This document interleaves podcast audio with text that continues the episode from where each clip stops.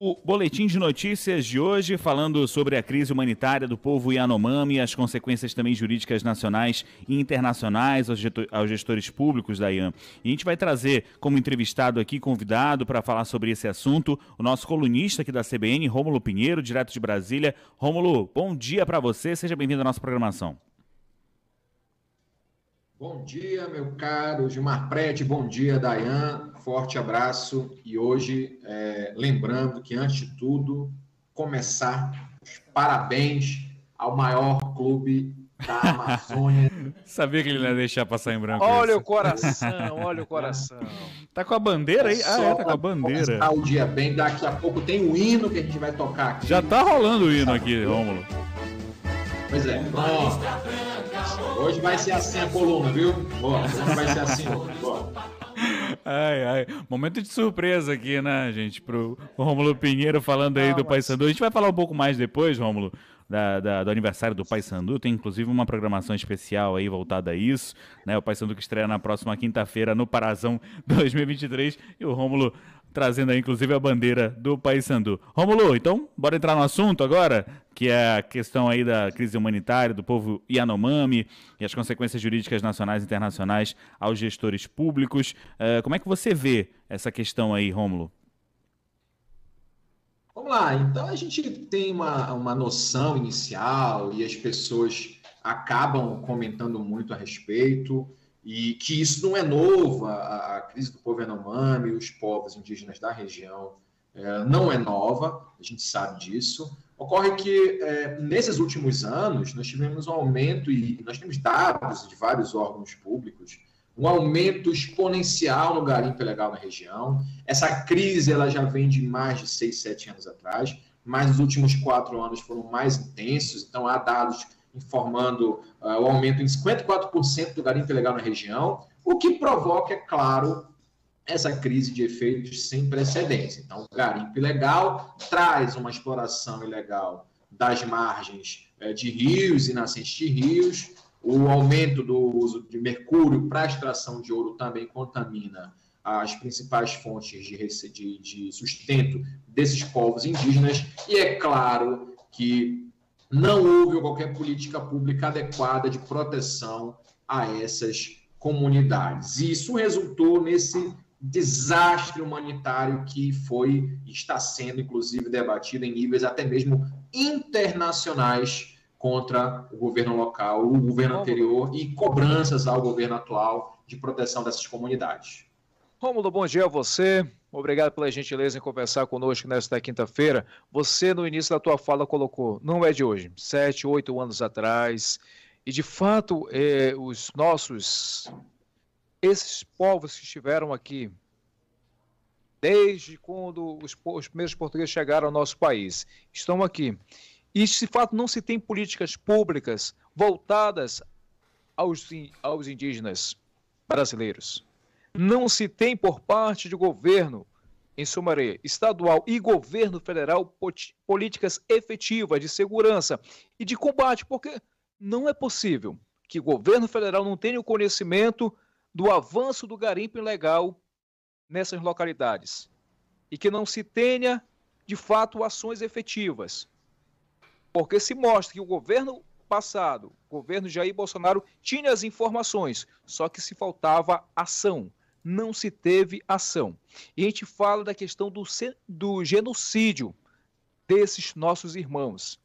E para colo colocar para a nossa audiência, o que caracteriza de fato o genocídio desses nossos irmãos? Rômulo. Pois é, Dayan. A questão é muito mais complexa e muito mais ampla, até para poder caracterizar melhor a definição técnico-jurídica de genocídio. Então, você tem Aqui no Brasil, uma lei específica falando sobre o assunto. Nós temos aí o crime de genocídio definido como um crime hediondo também. E basicamente a questão informa aqui que o genocídio é essa, esse ataque específico a um povo, a uma etnia, uma comunidade, seja por questões é, étnico-religiosas, etc.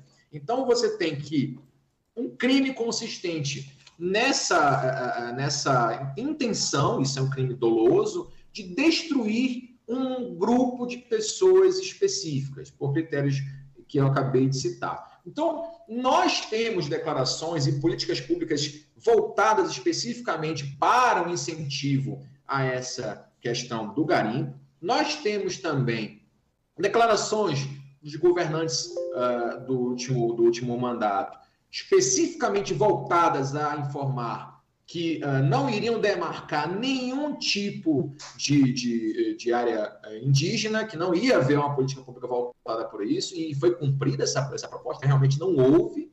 E, de certa forma, apesar de haver critérios eh, técnico-jurídicos para definição do crime de genocídio, há também esses mesmos critérios na comunidade internacional. O Brasil é signatário de tratados internacionais de proteção a direitos humanos e esse tipo de crime, apesar de não ser tão fácil a sua uh, imputação penal, porque depende aí de uma demonstração mais forte da intencionalidade de realmente atacar essas comunidades, não somente essa comunidade dos Yanomamis que nós estamos falando, mas outras que dependem daquela região para a sobrevivência, não é tão simples assim, mas de certa forma agora ficou um pouco mais fácil essa caracterização, porque vocês vejam que na pandemia também se levantou essa possibilidade da prática de genocídio. Só que não ficou muito claro porque ali não havia uma, uma, uma intenção contra um povo específico, e agora me parece que há, há, há situações mais caracterizadas nessa maneira. Inclusive, nós tivemos na última segunda-feira, Dayan e Gilmar, a abertura de investigação aqui no Supremo Tribunal Federal para a responsabilização desses gestores públicos nas políticas de combate, ou pelo menos de combate ao garimpo legal, ou de proteção às comunidades indígenas. As imagens são chocantes, as imagens é, é, rodaram o mundo, e apesar de que há pessoas, inclusive famosas, dizendo que os indígenas se alimentavam sempre de peixe, de caça, né? aquelas, aquelas enfim, aquelas manifestações horríveis que foram dadas aí por pessoas famosas ultimamente na tentativa de defender essa o que aconteceu, mas ainda assim uma imagem vale mais do que mil palavras e realmente o que está acontecendo ainda é algo muito grave que precisa ser apurado às suas devidas responsabilidades. Rômulo, sabe o que me impressiona é que mesmo diante de todos os fatos, todas as provas, aí você menciona agora que pessoas públicas se posicionam não, não é bem assim. Poxa, você vai a, agir contra fatos? Tem pessoas pois morrendo, é. tem crianças morrendo. Aí você vê, vê pessoas públicas, pessoas que vão, é, pessoas famosas ah, é, de TV, de outros segmentos, e vão ter esse posicionamento. É parece que vive num mundo paralelo e não entende a realidade do nosso país, sabe? como volto a insistir, não é de hoje, mas só que a gente registrou no governo federal de Jair Bolsonaro, de fato não se tinha políticas públicas voltadas a, a, aos, aos, nossos irmãos. Está tá vindo à tona toda essa questão do abandono de políticas públicas, tanto por parte do governo federal, quanto também por parte de governos estaduais às nossas etnias. Rômulo? Pois é, Dayan. E veja só. Oi? não, não, não, pode continuar, Rômulo, pode continuar. E não somente a questão da política pública, Dayan, mas também a, a, falta de resposta quando da notificação do problema que surgiu. Note que logo no início da pandemia houve notificação formal ao, ao Ministério da Saúde no momento da questão da Covid dentro do povo Yanomami e simplesmente não houve aí uma preparação, como nos casos em geral, a gente percebeu o que aconteceu na pandemia, né? Não houve uma política adequada de proteção. Mas não somente isso, a partir do avanço dessas, da doença nessas comunidades e também agravada pela questão da falta de acesso à, subsistência desse povo, ah, houve por parte do Ministério da, da, da, Justiça e também dos Direitos Humanos, da própria ministra Damares está sendo investigada a respeito, ex-ministra Damares Alves, que hoje é senadora, é, houve uma negativa do fornecimento de equipamentos básicos de higiene e de própria alimentação nesses povos, sob o critério, sob o argumento de que não havia situação de crise nesse momento. Então, a negativa de fornecimento de, de produtos de primeira é, ordem, de limpeza e higiene adequadas, e também a negativa da questão envolvendo ah, o planejamento de eh, políticas para crianças e adolescentes dessas comunidades. Então, se relegou a uma questão de que a FUNAI é que era responsável, o Ministério de Direitos Humanos e Família, etc., da época, se negou a prestar esse suporte a essas comunidades. Isso foi avançando, isso foi piorando com a mudança de governo agora, se uh, houve então uma, uma, uma luz maior sobre o que estava acontecendo e a gente vê a situação calamitosa, mais de 570 crianças morreram nesse último período, e são dados que são facilmente encontrados em razão dessa falta de assistência nessa área indígena. Romulo, bora fazer um intervalo então, Dayan, pode ser? A gente faz um intervalo, na volta a gente continua esse bate-papo aqui falando sobre essa crise humanitária do povo Yanomami aí é, e falando com o Romulo Pinheiro. Pode ser, Dayan? Vamos ao intervalo, 1, 10 e 49 intervalo, voltamos a seguir. Boletim de notícias. 52. Boletim de notícias. Estamos de volta com mais um bloco do Boletim de Notícias, ainda conversando com Rômulo Pinheiro, ele que é nosso colunista da CBN, está falando sobre a crise humanitária do povo Yanomami, também as consequências jurídicas nacionais e internacionais aos gestores públicos. Rômulo, a gente estava conversando no bloco anterior sobre isso, e agora, essa crise humanitária, como o Dayan falou também, você já disse, dos Yanomami, não aconteceu aí do dia para a noite, né? Estamos falando de meses, anos até. Essa negligência, essa falta de resposta Existiria uma punição para isso, Rômulo?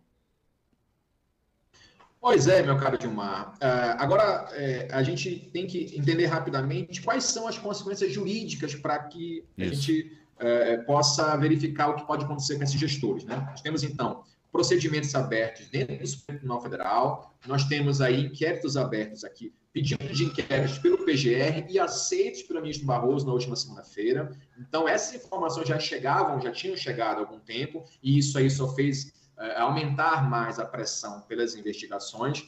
Então, nós temos aí a informação de dentro do próprio inquérito, é sigiloso, mas foi é, determinada abertura de parte dele pelo ministro Barroso, a gente comentou, a gente conseguiu ter acesso, ler a, a decisão, etc. E é, é, é, é, muito, é muito complexo, e eu falo aqui que é aterrador mesmo, porque a gente viu aí na decisão do ministro Barroso que várias e várias decisões judiciais, até mesmo do próprio Supremo, foram descumpridas. Decisões é, determinando o afastamento da atividade de garimpo daquelas regiões, simplesmente ignoradas.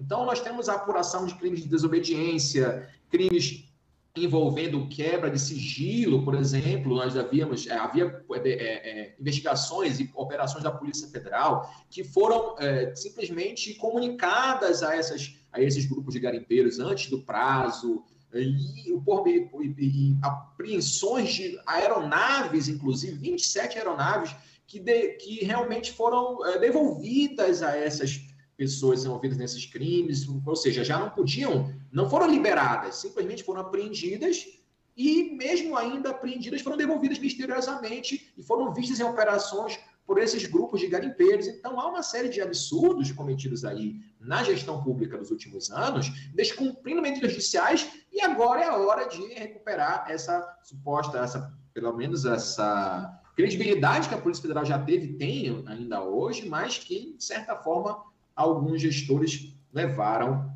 a um descrédito em razão de questões ideológicas. Então, a ideia hoje é investigação desses atos e também no cenário internacional já se juntou essa, esses relatórios da ONU aos procedimentos lá no Tribunal de Haia para que no futuro se promova talvez uma denúncia contra o presidente da República. Lembrando que o Tribunal de Haia, o Tribunal Penal Internacional, ele busca responsabilizações individuais não é de Estado, não é do governo, mas sim do cidadão, daquele que comandou aquela cadeia de eventos para que isso acontecesse. Então, isso é uma coisa mais demorada, o Tribunal Penal Internacional se reúne é, bastante, é, muito lento o procedimento lá, mas aqui a tendência é que ande mais rápido essas investigações que foram decididas pelo ministro Barroso na última segunda-feira.